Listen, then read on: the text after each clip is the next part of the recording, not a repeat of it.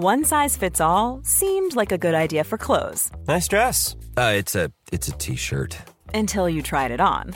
Same goes for your healthcare. That's why United Healthcare offers a variety of flexible, budget friendly coverage for medical, vision, dental, and more. So, whether you're between jobs, coming off a parent's plan, or even missed open enrollment, you can find the plan that fits you best. Find out more about United Healthcare coverage at uh1.com. That's uh1.com.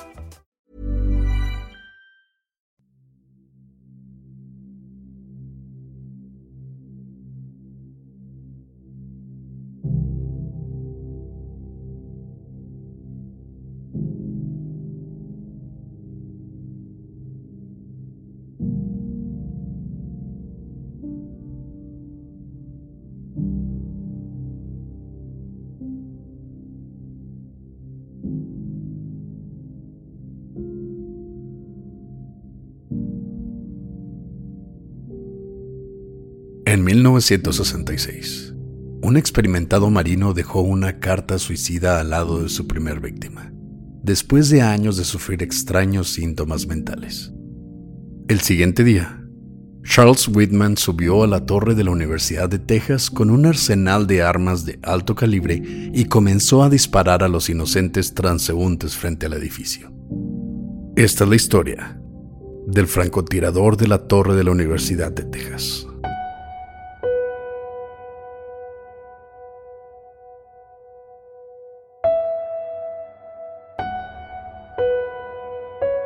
Estás escuchando Señales Podcast.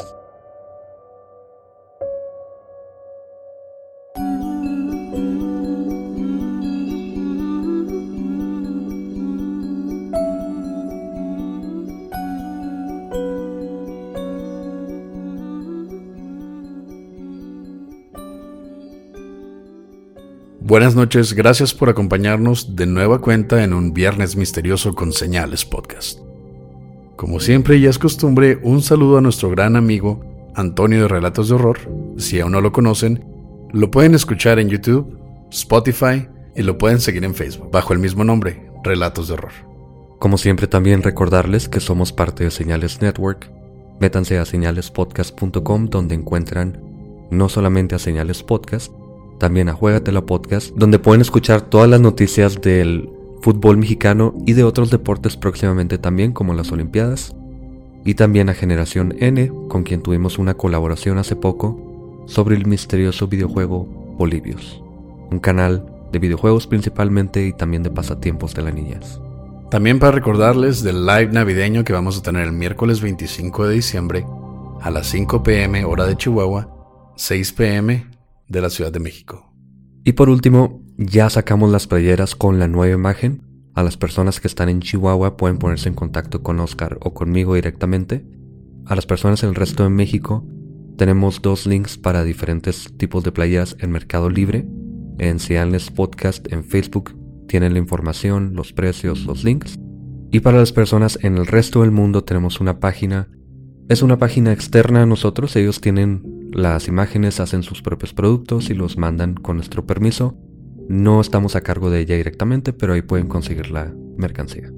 Ahora vamos a tomar el tema del Viernes Misterioso, el caso del francotirador de la torre de la Universidad de Texas. Charles Joseph Whitman nació el 24 de junio de 1941 en Lake Worth, Florida. Era el mayor de tres hijos de Margaret Hodges y Charles Adolphus Whitman. Su padre creció en un orfanato en Georgia, así que ya se imaginan cómo haber crecido, y él se describía a sí mismo como un hombre criado por sí mismo. Era un hombre autoritario y orgulloso de serlo además, quien proveía a la familia como contratista fontanero. Eran de clase media alta, aunque a cambio exigía perfección en su comportamiento. No era raro que abusara física y emocionalmente tanto de su esposa como de sus hijos.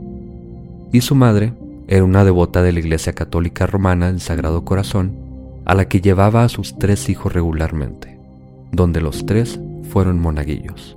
Hasta ahora una pareja, entre comillas, normal, aunque el padre al parecer abusaba bastante de ellos. No lo voy a excusar, pero sí es algo muy normal en aquellos padres que siempre tuvieron que trabajar, que siempre tuvieron que salir adelante por sí mismos sin la ayuda de sus familias.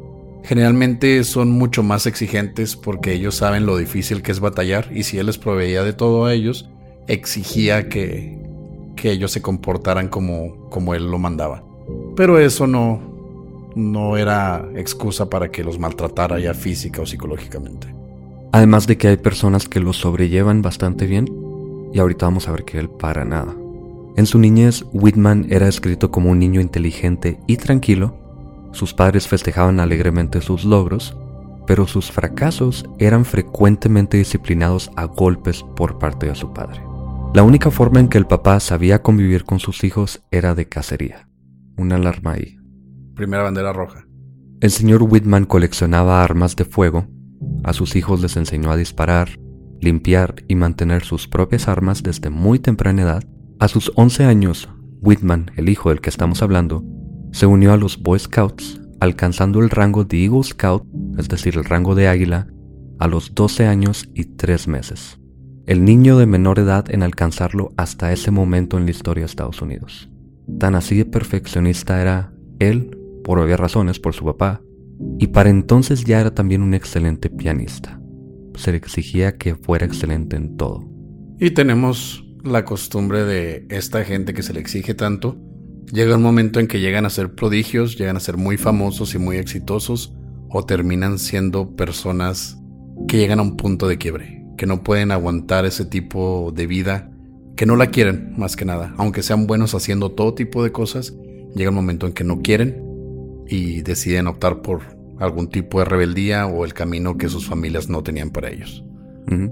Pero la vida en casa era demasiado para él. Una noche, cuando tenía 19 años, Whitman salió con sus amigos y se embriagaron. Cuando regresó a su casa, su padre, completamente enloquecido de furia, golpeó a Whitman hasta cansarse y lo aventó a la alberca de la familia. Whitman estaba tan golpeado y alcoholizado que casi se ahogó. Esta fue la gota que derramó el vaso para él. No, pues imagínate, ya estabas queriéndote salir, ya estabas harto de todo eso y ahora te ponen una chinga nada más por irte a pistear. Ya es cuando entras en ese punto de quiebre que te mencioné. Whitman se enlistó en la Marina en julio de 1959 para escapar de su casa. Literal prefirió el ejército que estar en su casa. Durante su entrenamiento, calificó fácilmente como tirador de precisión Sirvió en la base de Guantánamo Bay en Cuba por 18 meses. Luego fue relocado a la Escuela de Entrenamiento de Maryland como general. Es entonces que aplica y gana una beca para estudiar ingeniería mecánica en la Universidad de Texas, aún siendo activo en la Marina. En septiembre de 1961, Whitman comenzó sus clases normalmente. Aquí, en Austin, Texas, es donde conoció a Caitlin Leisner, con quien se casó en agosto de 1962 solo un año después. Pero aunque Whitman era una persona inteligente, no pudo sobrellevar la vida de estudiante. En febrero de 1963, gracias a sus bajas calificaciones, la Marina le ordenó regresar a su base en Carolina del Norte. No sabemos realmente por qué fracasó en la escuela. Al parecer él tenía un coeficiente alto. Era disciplinado, ya lo sabemos porque estaba en la Marina. Era bastante bueno en lo que se proponía, o al menos eso parecía. Simplemente no sabemos, parece que a Whitman algo le pasa. Y quién sabe si esto sea también una bandera roja, pero no parece ser realmente su personalidad hasta ahora. Güey, yo veo difícil entrar al ejército. Ahora imagínate estar en el ejército, luego casarte, aplicar por una beca y luego seguir estudiando. Este hombre ya estaba saturado de cosas en la cabeza, literalmente. Tal vez. Pero Whitman ya no era el marino modelo de siempre. Durante su regreso se metió en problemas por pelear constantemente con sus compañeros, por desarrollar una pequeña adicción a las apuestas y portar un arma ilegalmente. Aparte se dice que él era usurero. Es algo completamente ilegal, que es básicamente ser un prestamista. Pero no un prestamista como los que conocemos nosotros, tipo de Fonacot o cualquier otro tipo de, de préstamo establecido en una institución, él era del tipo de prestamistas de que yo te voy a prestar 500 dólares y si no me pagas para el final del mes como quedamos te voy a romper un dedo o te voy a hacer bastante daño. Esto aparte de ser ilegal, pues fue bastante mal visto dentro de la Marina. Se le dio de baja de la Marina en diciembre de 1964 y él mismo por su cuenta se inscribe de nuevo en la universidad en 1965, ahora en ingeniería arquitectónica. Poco tiempo después su mamá se divorció, al fin. O sea, todos ya estaban escapando del papá, ¿no? Sí, no, no sabemos qué pasó con los otros dos hermanos, que eran menores aparte. Pero suponemos que iban a tomar el mismo camino. Y su madre se mudó a Austin, Texas, en 1966, para estar cerca de su hijo, donde consiguió un trabajo en una cafetería. Es por esta época que Whitman comenzó a tener episodios de ira, confusión e impulsos violentos, de los que dejó registros detallados en su diario. Desde 1965, Whitman acudió a doctores en la universidad, quienes le recetaron varios medicamentos, entre ellos Valium. En 1966 le expresó a uno de los psiquiatras que se encontraba preocupado por su estabilidad mental y el psiquiatra le recomendó regresar para mayor evaluación, pero nunca lo hizo. Ahí es la, digamos, la segunda bandera roja marcada en la historia de Whitman. Ya él ya estaba preocupado, ya tenía problemas de ira, tenía arranques, impulsos demasiado diferentes a su personalidad. Y le dijo al doctor, o sea, sí tuvo tratamiento, pero también decidió no seguir con él. Se dice también que Whitman muy ocasionalmente decía, le decía a sus compañeros de, clases que él tenía la idea como de matar a mucha gente, tenía la idea de subir a una de las torres de la universidad, que es una torre con un, con un reloj y que mide más de 70 metros de altura, y lo hacía casualmente. Se supone que algunos de los compañeros le decían de esto a los profesores, a los directivos, pero simplemente era un comentario. Hasta ese momento no era algo que preocupara a las personas realmente. No era tan, tan común como lo vemos ahora, de hecho no era nada común. Así que era un simple comentario nada más. Preocupante, pero era un comentario. Todo esto llega a su culminación el 31 de julio de 1966. Whitman y su esposa fueron al cine, en una cita aparentemente normal. Al terminar la película la llevó a su trabajo vespertino como operadora de teléfonos. Luego él se fue de compras. Compró unos binoculares, una navaja, jamón enlatado. Spam. Spam, iba a comprar spam. Pues es un... Es una lista de compras bastante normal para un soldado, ¿no? O sea, binoculares, una navaja y spam, que es conocido por usarse en el ejército porque nunca caduca. Entonces él todavía supongo que tenía en la cabeza ser un soldado y nunca lo olvidó. Son compras normales hasta el momento al parecer, ¿no? Siendo que en Estados Unidos comprar armas es bastante normal. Sí, aunque ya no estaba activo, ya no hay necesidad de ser, no sé, un soldado en la trinchera, digamos. Aunque, bueno, tal vez es una evaluación un poco prematura. ¿no? Y prematura por lo que va a pasar, obviamente. Sí, y además en esto compró no solo los binoculares, la navaja y el spam, también compró armas y municiones. Una típica lista de compras de Estados Unidos. Esa tarde comenzó a escribir una carta suicida a máquina que entre otras cosas decía. Domingo 31 de julio, 1966. 6.45 pm. No puedo comprender del todo lo que me empuja a escribir esta carta. Quizás es para dejar una vaga razón de las acciones que he llevado a cabo recientemente. En verdad, no me he entendido en estos días. Se supone que debería ser un joven promedio, razonable e inteligente. Sin embargo, últimamente no puedo recordar cuándo comenzó esto. He sido víctima de muchos pensamientos inusuales e irracionales. Estos pensamientos recurren constantemente y requiero de un tremendo esfuerzo mental para concentrarme en mis tareas. En marzo, cuando mis padres acordaron separarse, noté una gran cantidad de estrés. Consulté a un doctor en el centro de salud de la universidad y le pedí que me recomendara a alguien con quien yo pudiera hablar acerca de algunos desórdenes psiquiátricos que sentía. Conversé con el doctor alrededor de dos horas y traté de convencerlo de los temores que siento, que se están convirtiendo en impulsos violentos.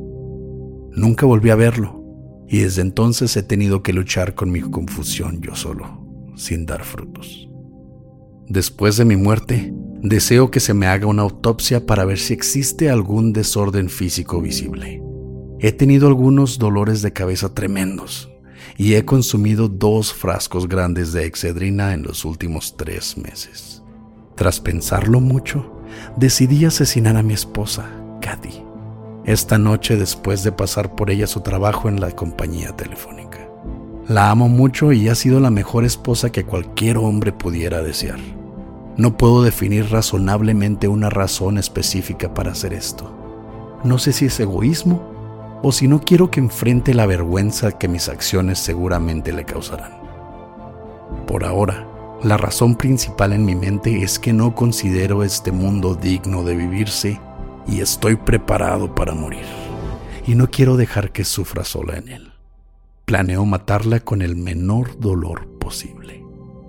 Motivos similares me provocaron tomar también la vida de mi madre. No creo que la pobre mujer haya disfrutado alguna vez la vida como lo merecía. Fue una joven sencilla que se casó con un hombre posesivo y dominante. Toda mi vida como niño y hasta que huí de casa para unirme a la Marina. Whitman recibió visita en ese momento y dejó la carta inconclusa. Alrededor de la medianoche, ese mismo día, Whitman fue al apartamento de su madre, donde acabó con su vida ahorcándola. Esa noche escribió otra carta, esta vez a mano, que dejó al lado del cuerpo de su madre en la cama. Lunes 1 de agosto, 1966, 12.30 am. A quien corresponda. Recién le he quitado la vida a mi madre. Estoy muy molesto de haberlo hecho. Siento que si existe un cielo, definitivamente se encuentra ahí ahora. Y si no existe el más allá, la he salvado de su sufrimiento aquí en la tierra. El intenso odio que siento por mi padre me es imposible de describir. Mi madre le dio a ese hombre los mejores 25 años de su vida y por qué finalmente tuvo suficiente de sus golpes, humillación y denigramiento que estoy seguro que nadie más que ella y él conocen. Finalmente lo dejó. Él decidió tratarla como una perra a quien solo te cogerías, aceptar sus favores para luego solo corresponderle con lástima. Siento real lástima de que esta fuera la única forma que pude ver de aliviarla de su sufrimiento. Pero creo que fue para bien que no exista duda en sus mentes. Yo amaba a esa mujer con todo mi corazón. Si existe un Dios, espero que entienda mis acciones y me juzgue acordemente. Charles Whitman. Whitman regresó a su casa a las 3 de la mañana del 1 de agosto y apuñaló a su esposa mientras dormía. Luego, siguió escribiendo en la primera carta que dejó inconclusa, solo que esta vez a mano y no es legible. Era obvio que estaba o en shock o totalmente enfurecido, cegado por alguna razón. No estaba fuera de sí, estaba loco, acababa de matar a su mujer y aparte a su madre. Mm. Durante los años anteriores, Whitman había confesado varias veces sobre sus siguientes planes, aunque siempre en tono de broma, como decíamos hace un momento, frente a sus compañeros de clase. Pepe, pásame la respuesta de la 1. ¿Y si mejor subimos la torre y matamos a todos? Que no era George Washington. Se supone también que a su psicólogo le dijo lo mismo. Perdón, su psiquiatra le dijo lo mismo. Y el psiquiatra le dijo, ven otra vez. Y no volvió. Y no pasó nada más. Oiga, Doc, me duele la cabeza. Y de repente me dan ganas de agarrar el rifle y luego los voy a matar a todos mañana a las 3 de la tarde en la torre de la universidad. No, fue la mañana. Ahí checamos qué rollo. Entonces dice que a las 3 está ocupado, ¿no? Nos vemos a las 5. ¿Quién sabe? Era 1966. No es hace tanto tiempo. ¿Quién sabe por qué no lo reportaron a las autoridades? No dieron seguimiento. Pero simplemente se escapa. Pues no se escapó, simplemente le dijeron que sacara otra cita. Sí, y no volvió. Esa mañana, el primero de agosto de 1966, luego de matar a su esposa y a su madre, Whitman tomó una vitrina y la llenó con armas y suministros.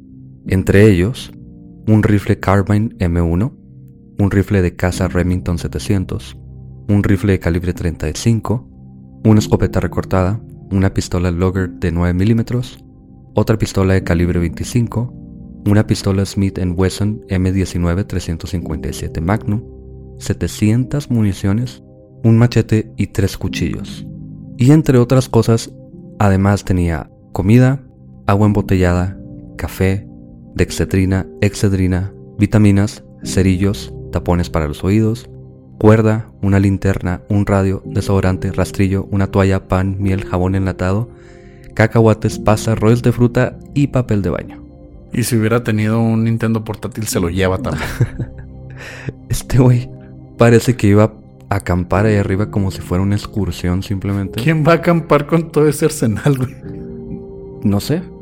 Eh, te llevas rastrillo, toalla, pan, miel para matar a un chingo de gente. Güey, yo cuando voy de case... bueno, cuando voy de campamento me llevo papel de baño, una botella de agua, 24 de cervezas, dos cajetillas de cigarros y pues que la suerte nos acompañe, ¿no? Pero tú no eres soldado, tú no. Bueno, él necesitaba carbohidratos porque supongo que es difícil matar a tanta gente. Así que. Y cargar todas esas cosas, ¿no? Necesitas estar fuertecito y papel de baño porque no eres un animal. Sí, obviamente. Y aparte tenía que llevar el rastrillo para verse bien en caso de que lo agarraran. Rentó una camioneta de carga a donde subió el mueble y manejó hacia la universidad. Ahí presentó identificaciones falsas, haciéndose pasar por investigador que llevaba equipo para el laboratorio en unas cajas que cargaba en una carretilla. Pero el elevador no funcionaba. Una empleada de la universidad se dio cuenta de que el elevador estaba apagado, así que amablemente le ayudó a prenderlo. Whitman dijo, No sabes lo feliz que me acabas de hacer. ¿Por qué siempre pasa esto, Oscar? Siempre hay un momento un accidente, alguna circunstancia que puede ser el fin de, de Kemper, de Nielsen, de Albert Fish, de Dahmer, de, de todos los que hemos hablado. Siempre pasa algo y siempre es una persona que simplemente parece que no está consciente de qué está pasando. O a lo mejor esta, esta persona no tenía forma de saber nada, pero aquí podría haber sido el fin. Pero es que desgraciadamente en todos estos casos no imaginamos ni esperamos que algún tipo de monstruo llegue de, repente. O sea, estamos tan acostumbrados en nuestros trabajos a, ser amables, a abrir la puerta para otra gente, a darle el paso a otra persona, dejar que otro carro se meta enfrente de ti si tienes la oportunidad. No imaginas que en el carro enfrente pueden llevar a alguien secuestrado, no imaginas que la persona que pasó enfrente de ti acaba de robar algo. Ve el caso de Spider-Man, ve lo que pasó con Toby Maguire, ¿no? Cuando ganó esa lucha y dejó escapar al ladrón que terminó matando a su tío, güey. Sí, pero. Datos reales. Yo. yo me refiero a que siempre hay una circunstancia medio extraña y es como muy irónico. Y no sé, a mí me llama la atención que parece ser como el destino. Es una patada en las bolas cósmica. Subió hasta el piso 27 porque el elevador no sube hasta el techo, y comenzó a subir las cajas por las escaleras. Es entonces que comienza a atacar gente al azar. La primera fue la recepcionista del lugar, Edna Townsley, a quien la golpeó con la culata de su rifle. En el suelo la sigue golpeando hasta destruirle el cráneo y arrastró el cuerpo detrás de un sofá, y quedó viva por varias horas más en agonía. Continuó subiendo las cajas y es entonces que se topó con una pareja que visitaba el lugar por la vista. Whitman tenía el arma en sus manos, pero el hombre pensó que Whitman estaba ahí simplemente para matar a las palomas. Con un rifle de francotirador. Son palomas muy grandes en Texas, fíjate. Qué bueno que Tesla ya no estaba vivo, sino llega este cabrón en su máquina de choques eléctricos y nos salva a todos. Y se lleva a una de esas palomas gigantes para casarse. Obviamente. Ahora, después de que asumieron, ¿no? De que tenía este rifle de asalto para matar a las palomas mutantes de Texas, se saludaron amablemente y se fueron. ¿Quién sube a la torre de una universidad con un rifle de asalto? Y unas cajas, obviamente, que quién sabe qué contenían para matar palomas. Y deja tú qué clase de persona debes de ser para pensar eso cuando ves a una persona con un rifle en una torre. Es Texas. De hecho, ya más adelante, las armas salen a relucir de una forma muy inesperada, pero es Texas, todo el mundo tiene armas. Así que no quiero decir que sea normal, pero también sucedió en el único lugar en todo el mundo en el que esto podría pasar. Pues sí. Creó después una barricada en la puerta usando el escritorio de la recepción. Cuando una familia de seis integrantes intentaron subir, Whitman les disparó con su escopeta. A Mark Gabor, de 14 años, le dio en la cabeza y a su tía Margaret Lamport, matándolos instantáneamente. Mike Gabor, de 18 años, cayó al suelo, desangrándose de un hombro. Los demás huyeron al piso de abajo. Whitman regresó a la recepción, le disparó a Edna en la cabeza y subió de nuevo. Eran las 11:43 de la mañana cuando Whitman atracó la puerta con la cartilla, esparció sus armas por todo el techo y comenzó a disparar los transeúntes desde 70 metros de altura hacia la calle Guadalupe Street. Aquí vamos a dar una lista de las víctimas, sobre todo los que murieron, algunos otros quedaron heridos nada más. Y esto va a ser muy rápido, pero tengan en cuenta que entre un disparo y otro hay minutos a veces. La gente no sabe qué está pasando o piensan que ya se acabó, pero esto es lo que pasa más o menos.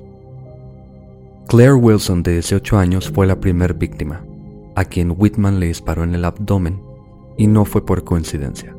Él tenía una puntería increíble y sabía exactamente lo que estaba haciendo. Whitman con ese disparo mató al bebé de 8 meses de embarazo de Claire.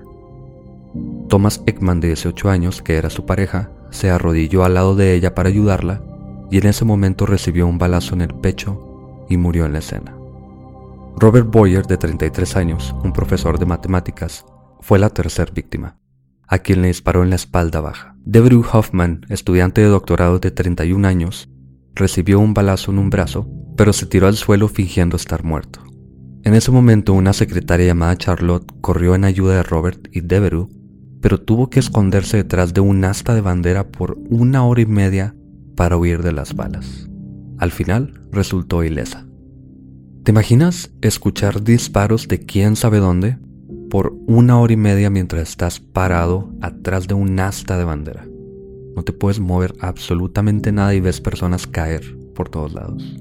Y se sabe que cuando estás en un tipo de situación de tiroteos o de trauma tan grande, esa hora y media supongo que la sintió como días completos. O sea, es todas las cosas que pasan en tu cabeza, no saber si te puedes mover, saber si ya se acabó todo y de repente escuchas otro balazo. Esta gente pues los sobrevivientes al menos supongo que pasaron por el trauma de sus vidas. Tres voluntarios de los cuerpos de paz caminaban por el área. De pronto, Whitman le disparó a uno de ellos, David Matson, dándole en la muñeca. Roland Elke fue herido en un brazo por los fragmentos de esa misma bala. Luego recibió un balazo directo en una pierna cuando intentó rescatar a David. Uno de los dueños de una tienda cercana, Homer Kelly de 64 años, también recibió una bala en una pierna cuando intentó ayudar a los tres voluntarios. Justo entonces, Thomas Ashton, de 22 años, murió al ser herido en el pecho. Iba en camino a verse con David y Ronald para comer. Al parecer, Whitman estaba jugando a la cacería. Estaba jugando al gato y al ratón. Veía como uno al caer lo iban a ir a ayudar a los demás y seguía jugando, disparándoles sin tocarse el corazón. Dos amigas, Nancy Harvey y Ellen Epkenitz, iban saliendo de la torre cuando escucharon los disparos. Regresaron adentro, pero luego de unos minutos de silencio, uno de los guardias les dijo que ya podían salir. A solo 100 metros del edificio, Nancy recibió un disparo en la cadera. La bala rebotó y le dio a Ellen en una pierna. Este güey ya estaba ahorrando balas, ¿no? Este fue un 2 por 1 Y parece que lo hace a propósito porque sabemos que tiene puntería. Un poco más adelante vamos a ver qué tanta puntería. Pero sí parece que lo hace jugando, de cierta forma.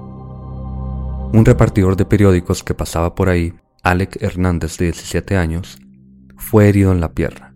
Karen Griffith fue la siguiente. Ella recibió dos disparos, en el hombro y en el pecho. Su pulmón derecho fue perforado y murió siete días después. Thomas Raikar, un estudiante de 24 años, intentó ayudar a Karen y él fue herido en la columna. Murió una hora después también. A las 11:45 Whitman se tomó 10 minutos de descanso por alguna razón. Pues tienes que te cansas de matar, ¿no? Te cansas de cargar el rifle, te, te chingas un spam, te rasuras, tomas una agüita, prendes un cigarro, no sé para qué llevar los cerillos pero pues te cansas, ¿no? No sé, yo nunca he matado a nadie y no espero hacerlo en mi vida, pero pues ya sé que tengo que llevar spam. Hay que aclarar aquí que apenas van tres minutos de que comenzó a disparar y ya van todas estas víctimas. Describimos qué pasó con ellos ya después para que no pierdan el hilo de qué pasa con todas las víctimas. Y además, cabe aclarar que debimos decirlo antes, pero el techo no es completamente plano. Es como una barandilla alrededor de una torre que sube algunos metros más. Entonces él tiene la vista sobre uno de los lados nada más y por los otros lados también podría disparar, tal vez se fue a dar la vuelta a ver a quién más veía, pero esta es la cara que da principalmente a esta calle donde hay muchas personas caminando. Sí, era una conocida área comercial en, cerca de la Universidad de Texas y pues era como, como su día de, de más afluencia porque pues eran las 11 de la mañana. Todos estaban de compras o saliendo de la universidad y pues fue donde vio mayor oportunidad de tener más víctimas. Y era un lunes además. Después de sus 10 minutos de comer y todo lo demás, a las 11.55, David Hubbard Gumby fue la siguiente víctima. Era un estudiante de 23 años quien iba a la biblioteca cuando una bala atravesó su brazo, entró por el abdomen y perforó su intestino delgado. Brenda y Adrian Littlefield, una pareja de nueve días de casados, salían de la torre cuando Brenda fue herida por una bala en la cadera. Adrián se arrodilló para ayudarla y recibió un disparo en la espalda. Luego de un tiempo los tres fueron rescatados por un vehículo blindado. Aquí un dato triste es que David fue llevado a cirugía donde se descubrió que solamente uno de sus riñones funcionaba normalmente y ahora el otro había sido desgarrado por Whitman. Él vivió el resto de su vida bajo inmenso dolor y bajo diálisis hasta el año 2001 cuando, una semana después de descontinuar sus terapias de diálisis, murió. La muerte de David, aún tantos años después, casi 40 años después, su muerte fue declarada homicidio. Las siguientes víctimas fueron Claudia Ruth y su novio Paul Bolton. Caminaban con su amiga Carla Sue Wheeler cuando escucharon disparos. Se escondieron detrás de una pared en construcción pero cuando Paul se paró a observar lo que pasaba, Whitman le disparó en la boca, matándolo en el momento. Aquí es donde sabemos qué puntería tenía. Claudia quería recuperar el cuerpo, mientras Carla intentaba detenerla. En ese momento, Carla fue herida en su mano derecha. La bala siguió hasta dar en el pecho de Claudia. Este hombre no estaba jugando, tenía una puntería impresionante. La siguiente víctima, Roy Dell Smith, un eléctrico de 29 años se escondió con varias personas detrás de su carro a 450 metros de la torre. Luego de 30 minutos, se paró pensando que estaban fuera de alcance. Una muy mala idea. Recibió una bala en el abdomen y fue la víctima más lejana ese día. 450 metros y aún así le perforó el abdomen sin problemas. Aquí se preguntarán, ¿dónde está la policía en todo esto? Bueno, la policía ya había llegado y coincidentemente, o tal vez no tan coincidentemente, la siguiente víctima fue Billy Paul Speed, uno de los policías quien tenía 24 años, quien recibió un disparo mortal a las 12 con 8 minutos de la tarde, mientras se escondía detrás de un barandal en un centro comercial frente a la torre. También Harry Walchuk, de 38 años, murió de un disparo en el pecho mientras salía de una tienda de revistas. Aquí vamos a regresar un poco, porque cuatro minutos después del primer disparo, un profesor de historia llamó a la policía de Austin, y los primeros oficiales llegaron a la escena a las 11.52. Uno de ellos era Billy, a quien Whitman mató mientras se escondía.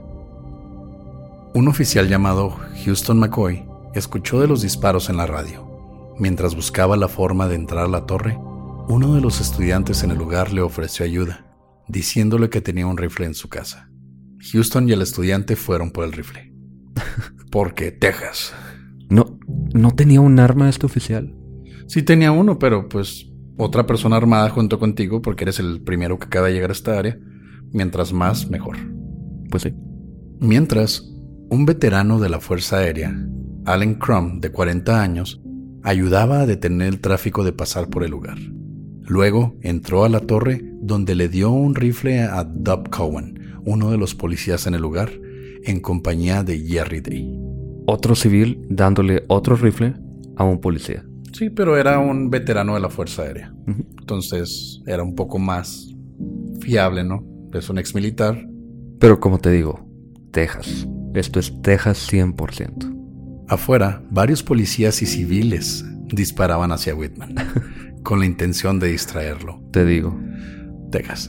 Además de una avioneta que escuchó lo que pasaba en la radio, quien pasaba por el lugar intentando distraer a Whitman. Se dice que Whitman le disparó en varias ocasiones a la avioneta. Quién sabe si le daría al, pues a la nave. Sí le dio, de hecho. Hubo varios, varios disparos que se impactaron en la aeronave, pero no como para hacerla perder vuelo o caer. Por lo tanto, ellos mm, de una manera muy valiente siguieron dando vueltas para distraerlo. Un oficial en descanso, Ramiro Martínez, escuchó las noticias en su casa, llamó a la estación de policía y le pidieron ir a dirigir el tráfico. Pero cuando llegó se dio cuenta de que ya había varios policías haciéndolo, así que entró a la torre donde se unió con Allen, Jerry y Houston. Es aquí donde ellos se ponen de acuerdo y dicen, tenemos que hacer algo. Así que Ramiro, Allen y Jerry subieron al piso 27, donde se encontraron al padre Los Gabor. Jerry lo ayudó a bajar para esconderse mientras Ramiro subía al techo y Allen insistió en acompañarlo. En la escalera encontraron al resto de la familia. Mike, que era el único vivo, les dijo, apuntando hacia el techo, Está allá afuera. Ramiro salió al techo y le dijo a Allen que se quedara en la puerta, mientras Houston y Jerry subieron unos minutos después. Chrome disparó su rifle por accidente. Siempre tiene que haber un pendejo en este tipo de historias, ¿verdad? También. No nomás el, la patada en los huevos cósmica donde ven pasar al asesino sin saber que es el asesino y le facilitan las cosas, pero siempre hay alguien que la caga, güey. Siempre hay alguien que, o por accidente o simplemente porque no le jalan alguno de los lóbulos del cerebro, la riega.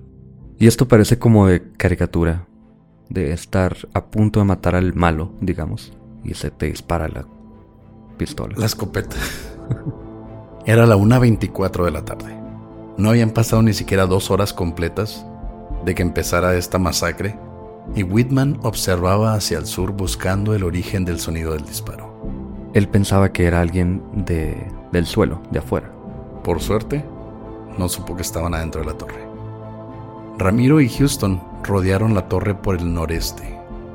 Al dar vuelta en la esquina, Ramiro le disparó a Whitman con su revólver, pero falló. Houston le disparó dos veces con una escopeta hiriendo a Whitman. Ramiro le quitó la escopeta de Houston ya que su arma no tenía balas.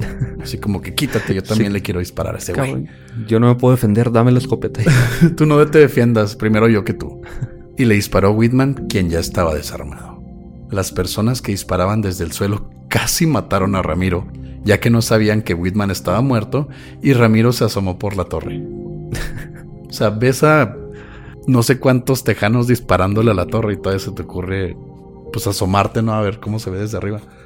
Y aparte un latino. Digo, no quiero decir que los de Texas sean racistas, pero pues... No tenemos bastante... No tenemos muy buena historia, menos en los 60. Exactamente. Fueron 17 personas más las que resultaron heridas. En total, Whitman había herido a 49 personas hasta este momento, de los cuales 18 terminarían muertos, incluyendo a David Gumby, quien murió en el 2001, y al embarazo de Claire Wilson. Aquí acaba la vida de Whitman, obviamente. Le disparó, Ramiro le disparó a quemarropa con una escopeta además.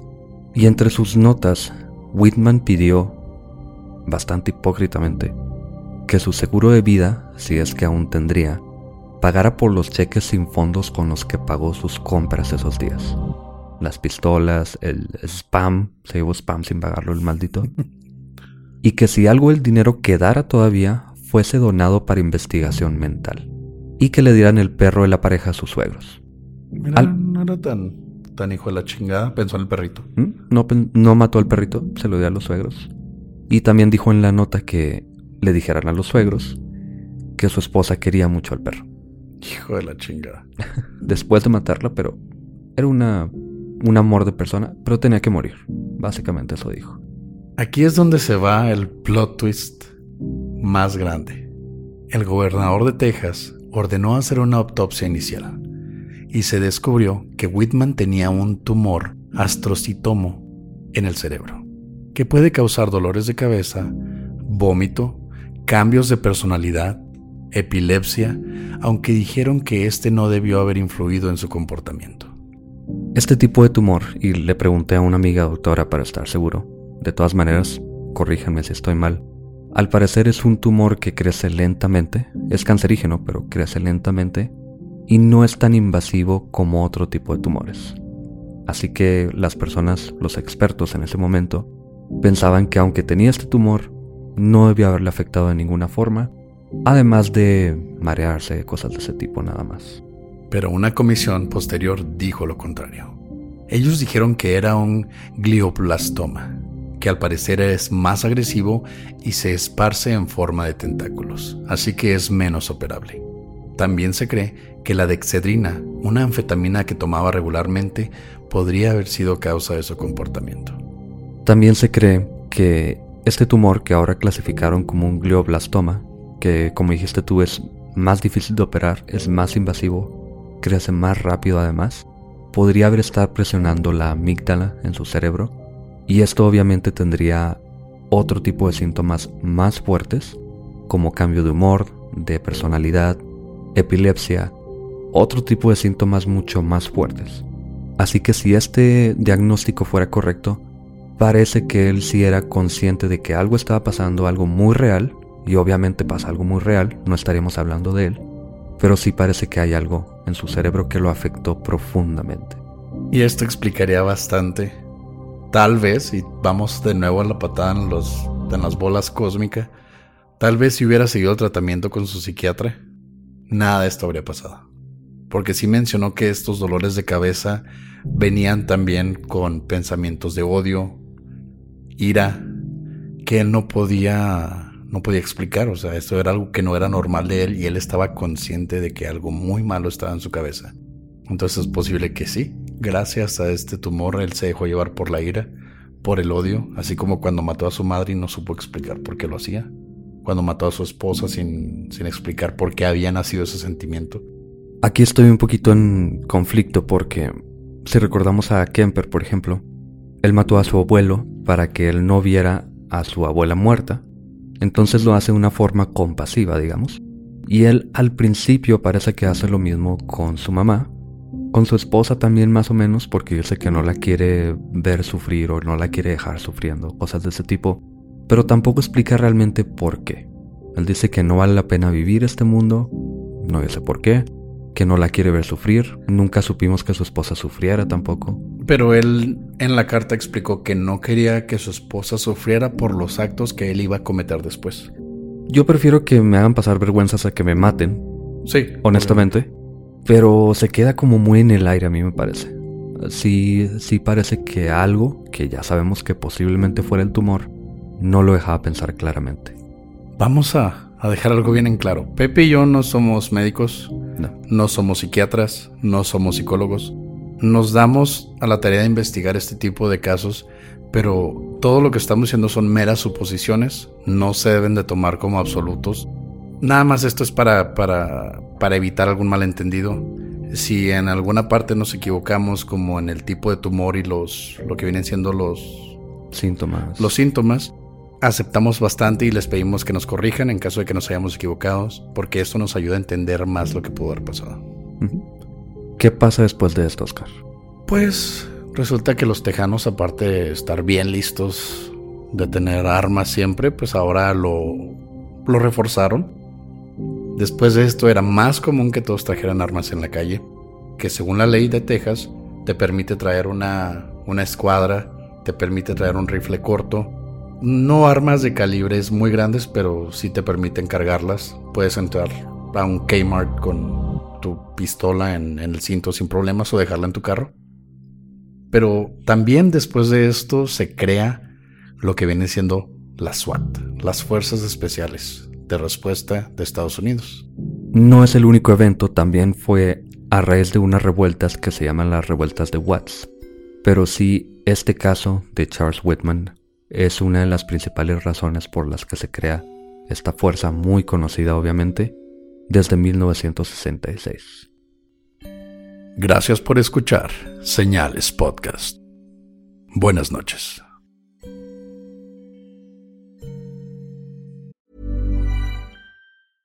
Ever catch yourself eating the same flavorless dinner three days in a row? Dreaming of something better? Well, HelloFresh is your guilt-free dream come true, baby. It's me, Kiki Palmer. Let's wake up those taste buds with hot, juicy pecan-crusted chicken or garlic butter shrimp scampi. Mm. Hello Fresh. Stop dreaming of all the delicious possibilities and dig in at HelloFresh.com. Let's get this dinner party started.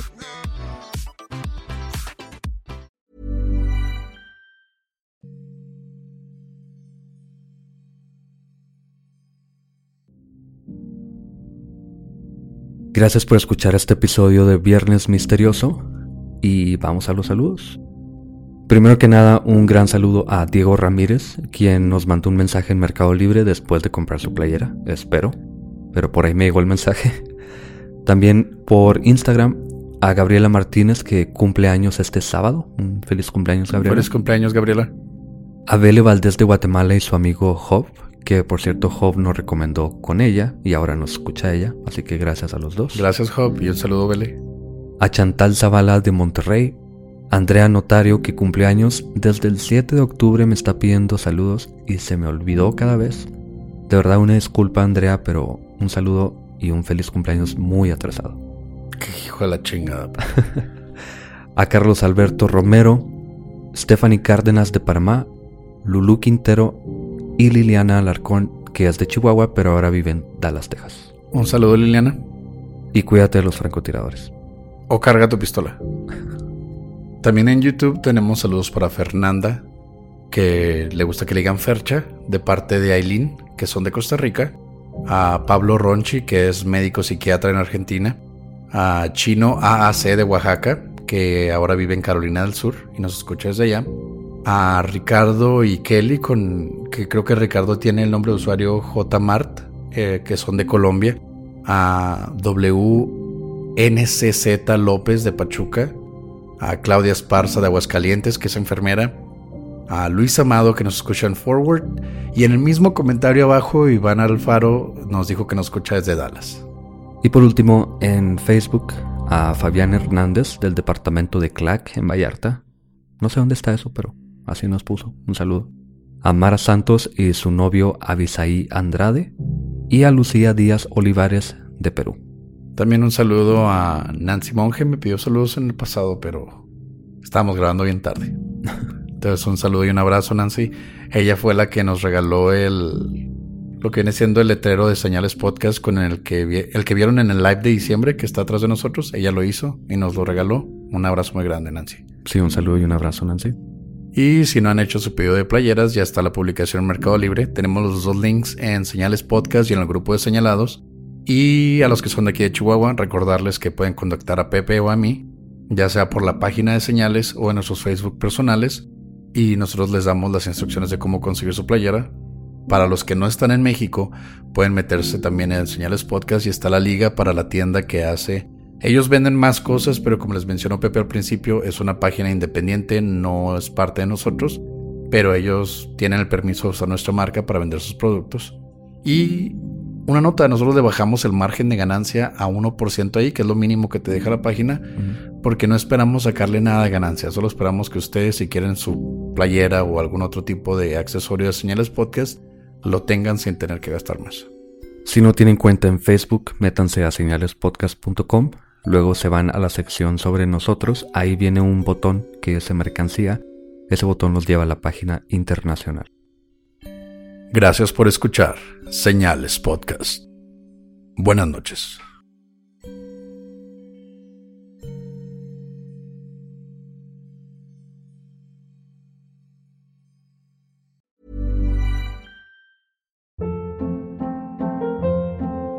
Hold up. What was that? Boring. No flavor. That was as bad as those leftovers you ate all week. Kiki Palmer here, and it's time to say hello to something fresh and guilt-free. Hello Fresh. Jazz up dinner with pecan-crusted chicken or garlic butter shrimp scampi. Now that's music to my mouth. Hello Fresh. Let's get this dinner party started. Discover all the delicious possibilities at hellofresh.com.